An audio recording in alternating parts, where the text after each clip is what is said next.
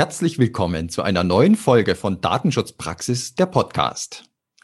Heute geht's um 50 Jahre Datenschutz und 50 Jahre Datenschutz in Hessen. Unser Interviewpartner ist Professor Dr. Michael Rollnellenfitsch, der hessische Beauftragte für Datenschutz und Informationsfreiheit. Mein Name ist Severin Putz und zusammen mit Oliver Schoncheck begrüße ich Sie zu unserer neuen Folge. Hallo Oliver. Hallo, liebe Zuhörerinnen und Zuhörer. Hallo Severin. Heute möchten wir uns mit unserem Interviewpartner Professor Dr. Michael Ronellenfitsch über das Thema 50 Jahre Datenschutz in Hessen unterhalten. Herzlich willkommen, Herr Professor Dr. Ronellenfitsch. Jetzt darf ich guten Tag sagen. Wunderbar. Hallo, Herr Professor Ronellenfitsch. Ja, wir wollen gleich ins Thema einsteigen. Und Oliver, gibst du uns wieder einen kurzen Überblick? 50 Jahre Datenschutz. Ich bin gespannt. Ja, also ich freue mich sehr, dass wir dieses schöne Thema in einer Podcast-Folge haben. Und schauen wir mal zurück. 1970 formulierte der Hessische Landtag die ersten gesetzlichen Anforderungen an die Verarbeitung personenbezogener Daten überhaupt. Das Hessische Datenschutzgesetz stellte damit die Weichen für jede weitere Diskussion des Datenschutzes außerhalb und innerhalb der Bundesrepublik. In einer Gratulation nach Hessen zu 50 Jahre Datenschutz sagt er zum Beispiel der Landesbeauftragte von Rheinland-Pfalz, Professor Kugelmann, mit dem hessischen Gesetz brach eine neue Ära der Gesetzgebung zum Schutz personenbezogener Daten an. Zur damaligen Zeit Datenschutzgesetze anzugehen, war mutig und fortschrittlich. Nun haben wir den hessischen Beauftragten für Datenschutz und Informationsfreiheit selbst in unserem Podcast und nutzen die Gelegenheit, mehr über die Geschichte, aber auch über die Zukunft des Datenschutzes zu erfahren. Und da komme ich gleich zu meiner ersten Frage und die beginnt mit einem Zitat aus der Pressemitteilung 50 Jahre Datenschutz in Hessen. Und dieses Zitat lautet, die Feststellung, dass im Datenschutz zentrale Impulse vom Land Hessen ausgingen, ist nicht als Eigenlob gedacht, sondern als schlichte Feststellung.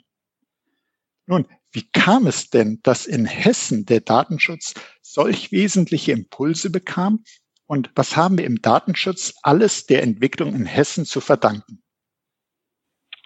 Darf ich mal zunächst etwas weiter ausholen? Als die Bundesrepublik in, äh, entstanden ist, war die Frage, was man als Bundeshauptstadt nimmt. Und da war der, der Konkurrenz zwischen Frankfurt und Bonn. Man hat sich für Bonn entschieden, weil das dem Einfluss der Alliierten weitgehend entzogen war. Frankfurt war dem amerikanischen Einfluss so stark ausgesetzt, dass man es nicht als Hauptstadt nahm. Das hat sich bestätigt im Zusammenhang mit dem Datenschutz. Der amerikanische Einfluss ist unverkennbar, als die Kennedy-Administration Befrage, Frageaktionen, insbesondere unter Studenten startete, gab es eine Widerstandsbewegung. 68er Jahre, 69, diese ganzen Entwicklungen. Das hat man in Hessen befürchtet, als man die automatisierte Datenverarbeitung für den Schulbereich einsetzen wollte. Und deswegen hat man gab es eine kritische, einen kritischen Aufsatz in der Frankfurter Allgemeinen, den hat der hessische Ministerpräsident wahrgenommen und hat einen Auftrag gegeben, so schnell wie es geht ein Gesetz zu machen, um die, Be die Befürchtungen der Bevölkerung zu relativieren und Schutzverkehrungen zu treffen, dass Datenmissbrauch nicht entsteht. So ist das in Hessen entstanden, mittelbar durch amerikanischen Einfluss. Hessen ist dann wesentlich weitergegangen als die Amerikaner und hat einen eigenen Ausdruck gesucht. Und der Ausdruck war in, auf Englisch Privacy. Und das konnte man auf Deutsch nicht übersetzen. Privatheit war nicht so passend. Und deswegen hat man den Ausdruck gefunden, Datenschutz. Das war aber nicht der Schutz der Daten, sondern war der Schutz der, der Information von Personen, von äh, individuell personenbezogenen Daten. Und diesen Datenschutz hat man in Deutschland, in Hessen erfunden. Und der Begriff ist dann weltweit als Exportartikel rumgegangen. Datenschutz meint nicht Schutz der Daten, sondern meint Schutz personenbezogener Informationen durch äh, automatisierte Verarbeitung und äh, Kenntnisse über Personen, die weiter reichen, als die Person von sich selbst haben. So, jetzt habe ich das ja relativ lange gesagt, aber die Entwicklung hat sich so dargestellt. Ja, das Dann finden wir absolut. Mhm. Ja, Bitte, ich will Ihnen nicht ins Wort fallen. Willen, ich Ihnen schon gar nicht. Aber ich wollte nur sagen, dass das äh, absolut äh, spannend für uns ist, diesen Hintergrund zu erfahren, weil man überlegt sich ja, gut vor 50 Jahren, heute meinen wir äh, Datenschutz, also der Schutz äh, personenbezogener Daten, das hat eine enorme Wichtigkeit bekommen, weil man denkt dran, was für Arten von Daten äh, auf einmal weltweit verarbeitet werden, in welchem Umfang Daten erhoben, gesammelt, analysiert werden. Und da hat man sich sozusagen äh, so aus meiner Warte denkt man erstmal, oh, also vor 50 Jahren, da war das doch noch gar nicht so weit mit der äh, Datenverarbeitung. Da gab es solche großen Datensammler wie heute doch noch gar nicht. Und da haben sie uns eben sehr schön äh, dargelegt, wie es sozusagen geschichtlich äh, dazu kam und dass tatsächlich auch das Wort, der Begriff Datenschutz seinen Ursprung in Hessen hat. Also das finde ich sehr, sehr spannend. Und da würde ich dann gleich die Frage äh, anschließen, wie sich das denn weiter ausgebreitet hat. Ähm, ich habe schon mal ein bisschen geschaut. Ähm, dass äh, nach meinen Informationen kam ja Schweden äh, erst im Jahr 1973 und dann Rheinland-Pfalz im Jahr 1974. Aber wie ging es denn in Deutschland weiter? Also zunächst mal die, die, die, die Imitationswirkung ist natürlich am stärksten ausgegangen von Wiesbaden nach Mainz. Das ist ja die alte Freundschaft zwischen Wiesbaden und Mainz, die bekannt ist. Und die Mainzer wollten sich nicht lumpen lassen und haben ebenfalls eine, ein Datenschutzgesetz möglichst schnell auf die Beine gebracht. Deswegen bin ich auch dankbar über das Lob von, von Rheinland-Pfalz. Aber das war so eine Art Anschlussverfahren. In Schweden, das war eine völlig andere Entwicklung. Die hatten eine andere Datenkultur. Die haben ihre eine wesentlich weniger sensible Empfinden für Offenbarungen von privaten Geheimnissen gegenüber anderen. Aber gerade deswegen haben die sowas wie ein Datenschutzgesetz gebraucht, damit es nicht überquillt in, in, auf Bundesebene hat man versucht, äh, relativ zeitnah ein Datenschutzgesetz in die, in die Gänge zu bringen. Man hat sich aber nicht einigen können, weil man wie immer im Bundesstaat keine Kompetenzen gefunden hat und nicht wusste, wie man das regeln sollte. Und dann ist äh, der, der, die Zäsur eingetreten 1900 in den 80er Jahren, so 82, 83, als der Streit um die Volks, Volkszählung begann. Und dann ist das Gesetz des Handelns auf das Bundesverfassungsgericht übergegangen. So zur Ausbreitung. Aber mhm. der, äh, die hessische Entwicklung war natürlich die, die Initialzündung für Diskussionen, die hier stattgefunden gefunden haben. Und im Zusammenhang mit der Diskussion des hessischen Rechts hat man den Begriff erfunden und gefunden, informationelle Selbstbestimmung, der vom Bundesverfassungsgericht übernommen worden ist. Und deswegen hat man ein Datenschutzgrundrecht erfunden, das nicht im Grundgesetz vorgesehen war. Und das nennt man informationelle Selbstbestimmung und liest die in das, in das Grundgesetz hinein. Das ist ja klar, denn die automatisierte Datenverarbeitung bei Entstehen des Grundgesetzes gab es noch nicht. Man kann das auch kein Grundgesetz, kein Grundrecht gewesen sein. Dann hat man das später in die Grundrechteordnung integrieren müssen. Aber das ist schon äh, im Nachhinein, ich denke, viele unserer Zuhörer und Zuhörer werden damit gar nicht so vertraut sein, werden ganz äh, erstaunt sein, was da alles sozusagen aus äh, Hessen herausgekommen ist, auch äh, der Begriff der informationellen Selbstbestimmung. Also ähm, und es gibt ja noch etwas anderes ganz Wichtiges im Datenschutz. Wir sprechen ja mit Ihnen als äh, Landesbeauftragten und die Unabhängigkeit des Landesbeauftragten ist ja auch zentral im Datenschutz. Und äh, wir wissen ja, der EuGH hat später mal festgestellt, dass die Unabhängigkeit nicht überall richtig umgesetzt war. Wie war das denn in Hessen? Hat man da direkt einen Landesdatenschutzbeauftragten so installiert, äh, wie der EuGH sich viel später das vorgestellt hat? Das war originell. Der, der, das war eine eigenständige, das ist eine wirklich kreative Entwicklung in Hessen gewesen. Der Datenschutzbeauftragte, der war ursprünglich gedacht aus der historischen Entwicklung heraus als Kontrolleur der Exekutive, praktisch als Hilfsorgan des Parlaments, das in datenschutzrechtlichen Fragen und in Datenverarbeitungsfragen noch geringe Ahnung hatte, das Parlament zu unterstützen durch ein zentrales Kontrollorgan, das die Verwaltungstätigkeit äh, kontrollieren sollte. Der Datenschutzbeauftragte war keine echte Verwaltungsstelle, er hatte keine Machtbefugnisse, er konnte nur Warnungen aussprechen oder Mahnungen oder Beanstandungen aussprechen, aber keine vollziehbaren hoheitliche Akte gegen die Behörden ergreifen. Konkret, er konnte nicht sagen, eine Videokamera, die illegal von der Polizei aufgehängt worden ist, muss wieder abgehängt werden. Er konnte nur warnen, dass da eine Videokamera war und ermahnen, die möglichst wieder zu beseitigen. Das ist im Lauf der Entwicklung ausgedehnt worden und erweitert worden. Und die Unabhängigkeit bekam in der in jüngsten Vergangenheit Zähne. Die, hatten, die hatte eigentlich noch keine Zähne gehabt, die konnte nicht beißen. Er hat Bußgeld, Bußgeldmöglichkeiten, Sanktionsmöglichkeiten, Eingriffsmöglichkeiten.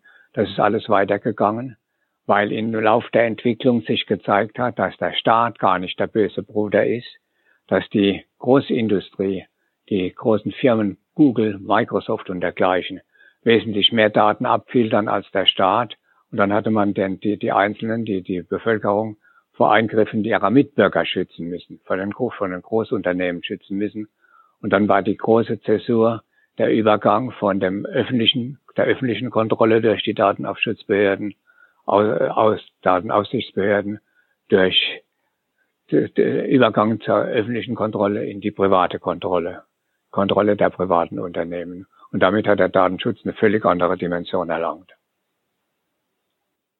Und ähm, wenn wir jetzt äh, den Podcast und das Jubiläum auch nochmal zum Anlass nehmen, auf 50 Jahre Datenschutz in Hessen und damit eigentlich auf 50 Jahre Datenschutz überhaupt zurückblicken, können Sie uns aus Ihrer Sicht sagen, was waren denn so Höhepunkte oder vielleicht auch Tiefschläge in dieser Zeit für den Datenschutz? Tiefschläge gab es eigentlich wenige. Der, der, der, der deutsche Datenschutz hat sich äh, sprunghaft weiterentwickelt und fortentwickelt.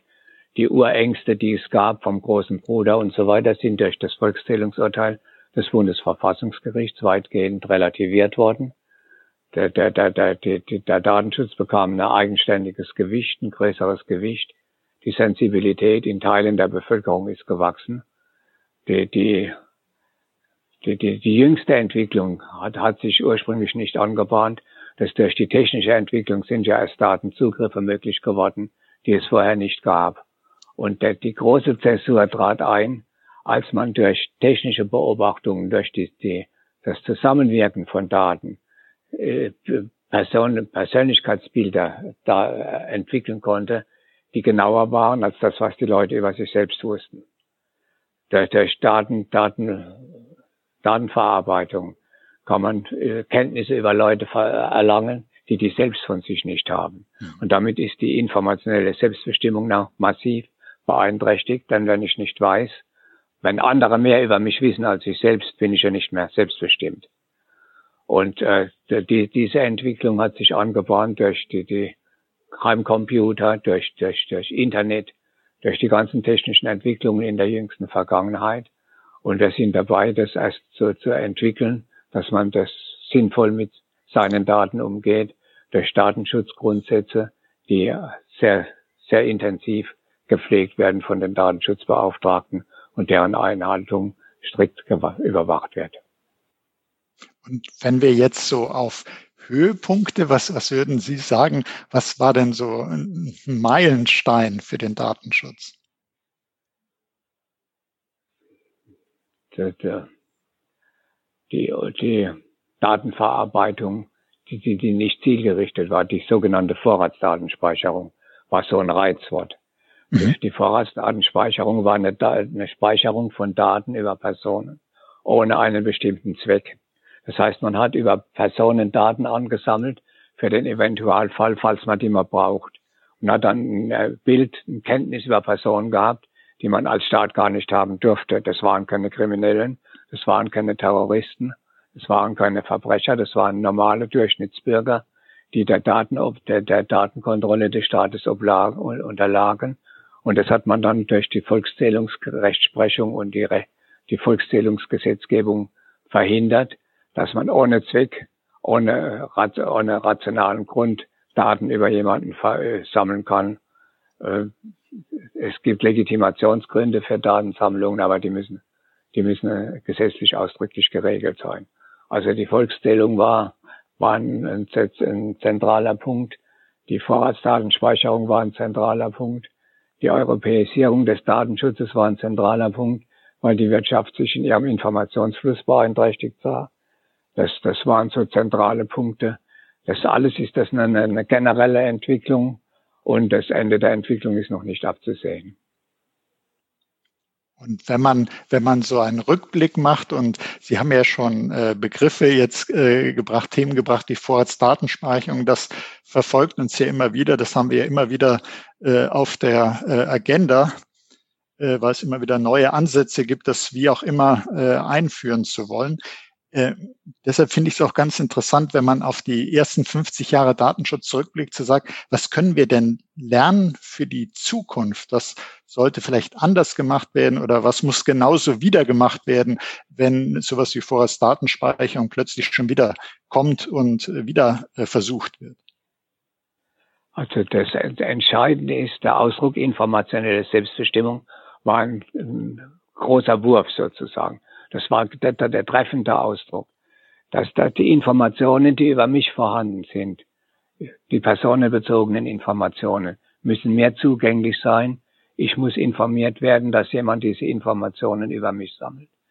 Wenn er die legal sammelt, wenn er die illegal sammelt, muss, muss es verboten werden. Ich, ich muss selbst über meine Daten in vollem Umfang orientiert sein und äh, sonst, sonst kann ich ja nicht selbstbestimmt handeln wenn ich einwillige in, in Datenzugriffe aus Bequemlichkeit, wenn ich das Internet unkontrolliert nutze, wenn ich Sicherungsmöglichkeiten nicht ein, einbaue, wenn ich andere in die Lage zu versetze, über mich Daten zu sammeln, die, die ich nicht preisgeben möchte, dann bin ich eigentlich selbst schuld, denn es gibt Möglichkeiten genug, mich zur Wehr zu setzen und der Staat hilft mir auch dabei. Das ist unser, unser Credo in Deutschland, dass ich im meiner Selbstgestaltung, in meiner, meiner individuelle Datensouveränität heißt es so. Schön, aber irreführend. Meine Datenhoheit, dass ich die behalte. Und das, da, da müssen wir darauf achten. Und gerade in der jetzigen Situation, wo man eigentlich bereit ist, jedes Datum preiszugeben, um nicht krank zu werden. Das muss man ja realistischerweise sehen. Es werden zurzeit Datenzugriffe ermöglicht, die man sich früher gar nicht im Traum hätte vorstellen können um, um, um die Seuchenbekämpfung zu treiben, zu, zu betreiben. Das muss alles als Übergangsphase gedacht werden. Das darf nicht als bleibende Zugriffsmöglichkeiten von Privaten und dem Staat erhalten bleiben, sondern wenn die Pandemie vorbei ist, muss das der Datenschutz wieder in seine alte Position zurückversetzt werden, die wir uns mühevoll in 50 Jahren erkämpft haben. Mhm. Das, äh, das denke ich, war auch nochmal ein ganz, ganz wichtiger äh, Hinweis, äh, dass man sozusagen in außergewöhnlichen Zeiten vielleicht außergewöhnliche Zugriffe zulässt, aber äh, wie bei allen Berechtigungen, bei jedem Berechtigungskonzept im Datenschutz, äh, muss man auch gucken, ist das zeitlich befristet, ist der Zweck immer noch da?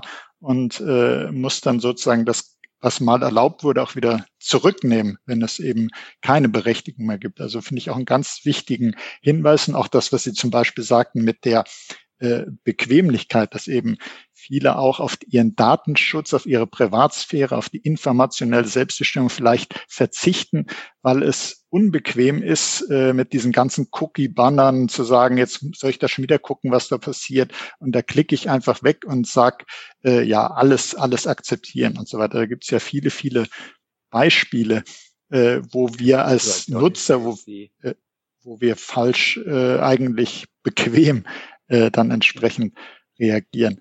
Und die Situation wenn, wenn wir, ist die, dass wir alles bestellen zurzeit ohne Kontrolle, aus Bequemlichkeit und weil man nicht auf die Straße können. Mhm. Das muss man realistischerweise sehen, dass, dass die Sondersituation besondere Eingriffsmöglichkeiten schafft.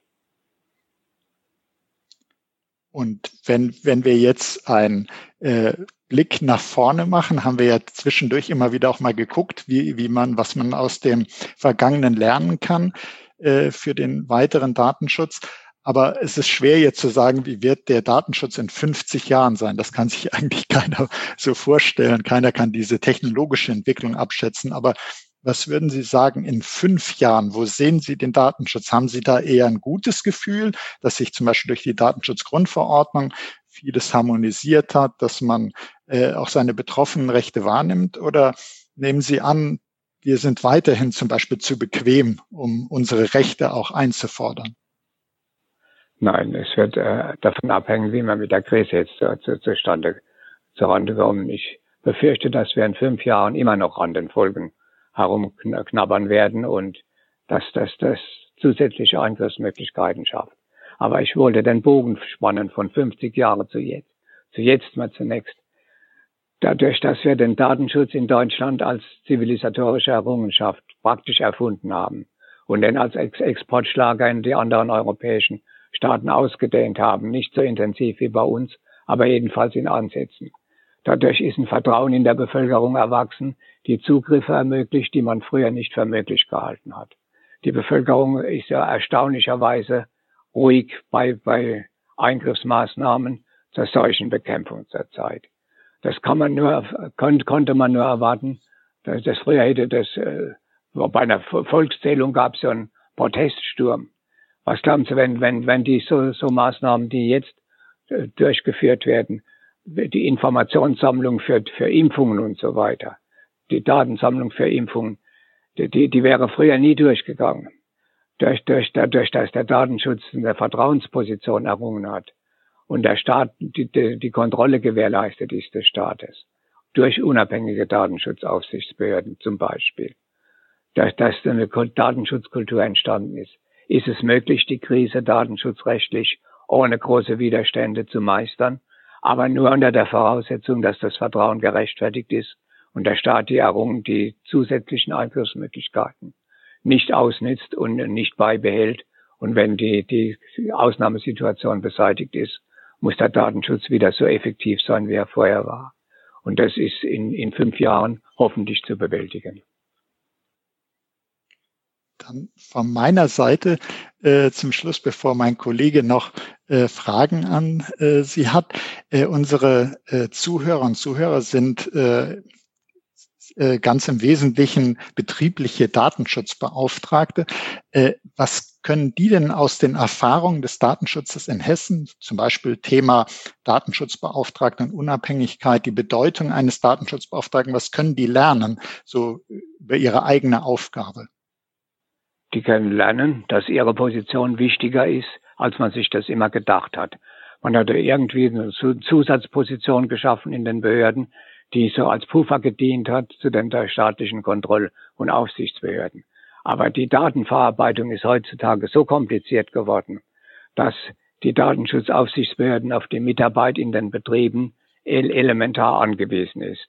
Und die Kontrolle kann und so weiter zurückgefahren werden und muss nicht so intensiv sein, je vertrauenswürdiger die, die betrieblichen Datenschutzbeauftragten sind. Und vertrauenswürdig sind sie, wenn sie die entsprechende Qualifikation haben wenn sie die eigene Unabhängigkeit im eigenen Betrieb haben, wenn sie eine gesicherte Rechtsstellung haben und Kenntnisse haben. Wenn das der Fall ist, kann die, die Datenschutzkontrolle zurückgefahren werden und dann ist die, die Belastung durch Datenschutzmaßnahmen, durch staatliche Datenschutzmaßnahmen so gering, dass man die zusätzlichen Anforderungen der Datenschutzgrundverordnung locker wegstecken kann. Also das finde ich jetzt auch einen ganz, ganz äh, wertvollen Punkt für unsere Zuhörer und Zuhörer, dass sie eben wissen, äh, wie wichtig äh, ihre Position ist und was das alles bewirken kann, wenn sie eben über die Qualifikation verfügen, wenn sie sich ihre Position im Unternehmen erobern und äh, wenn sie auch vertrauensvoll mit den Aufsichtsbehörden zusammenarbeiten, dass da eben ein wichtiges Zusammenspiel ist. Und äh, da für diesen Punkt und für die ganzen anderen äh, wichtigen Einblicke, die uns, äh, die Sie uns gegeben haben, möchte ich mich an der Stelle schon mal herzlich bedanken und gebe an meinen Kollegen, den Severin Putz, weiter. Ja, Herr Professor Ronellenfitsch, auch von meiner Seite an der Stelle schon mal ein Dankeschön.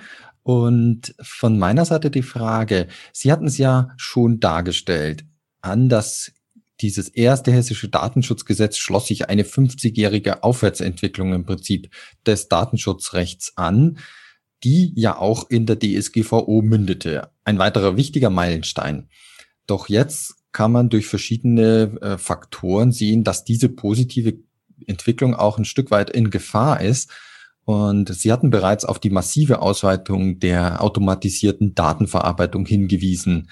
Und gleichzeitig sind die Aufsichtsbehörden in vielen europäischen Ländern schlecht ausgestattet, viel schlechter als in Deutschland und äh, dadurch ja auf gewisse Weise auch in ihrer Unabhängigkeit gefährdet, in ihrer Wirkung gefährdet. Und ein anderer Faktor, die wichtige E-Privacy-Verordnung wird blockiert. Jetzt meine Frage, was muss aus Ihrer Sicht und vielleicht von institutioneller Seite passieren, damit das Datenschutzrecht jetzt nicht an Wirkung verliert? Nichts. Die, die, die, die Wirkung, die wir haben, ist schon maximal. Das, das deutsche Datenschutzrecht ist auf Europa, ist Europa übergestülpt worden. Wir sollten nicht uns einbilden, dass am deutschen Wesen auch im Datenschutz die Welt genesen kann. Ja, die, die haben ihre eigenen Datenschutzstandards und das ist zum Teil legitim. Das ist aus einer anderen historischen Entwicklung. Wir sind sensibler für Datenschutzmaßnahmen. Wir hatten die, die, die im Dritten Reich, die, die Gestapo, wir hatten den Staatssicherheitsdienst in der DDR, das hatten die anderen Staaten dankenswerterweise nicht. Wir sind sensibler und wir dürfen nicht unsere Übersensibilität anderen überstülpen, die, die dieses Empfinden nicht haben. Wir haben sehr viel, wir haben ein Optimum an Datenschutz auf europäischer Ebene übertragen, aber wir können nicht unsere Standards und Maßstäbe zum Maßstab für Europa machen. Das heißt, wir müssen eine einheitliche Linie finden. Das kann sogar zum, zum Rückführen deutscher Datenschutzstandards führen durch europäische Vorgaben. Aber insgesamt per Saldo hat sich für die anderen Europäer datenschutzrechtlich so viel verbessert, dass, dass, dass, dass wir zufrieden sein können und dann auch gewisse Einbußen in Kauf nehmen müssen, die von Europa herkommen.